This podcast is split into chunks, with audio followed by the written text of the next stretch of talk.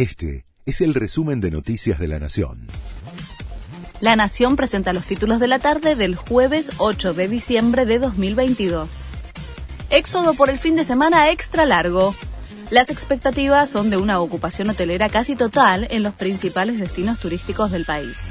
La ciudad de Buenos Aires espera recibir más de 70.000 turistas nacionales y extranjeros y se estima una ocupación hotelera promedio del 65% sobre más de 52.200 plazas habilitadas. Una decena de municipios se pliega a la modalidad de bajar tasas para atraer contribuyentes. La iniciativa, impulsada por comunas gobernadas por la oposición, fue adoptada también por alcaldes del oficialismo. Aseguran que agiliza trámites, además de reducir la carga y estimular las inversiones y el pago a tiempo. Murió Pinky, la señora televisión. Tenía 87 años y fue una de las conductoras más emblemáticas e importantes de los medios.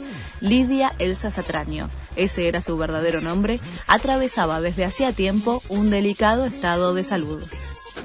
La nueva presidenta de Perú intenta sofocar la crisis.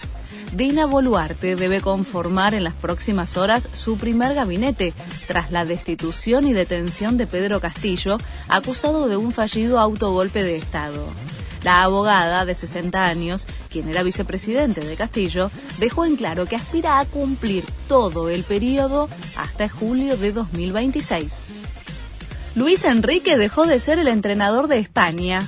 El técnico saliente escribió una carta de despedida en las redes sociales. El seleccionado quedó eliminado en octavos de final del Mundial tras perder en los penales frente a Marruecos. Luis de la Fuente será su sucesor. Este fue el resumen de Noticias de la Nación.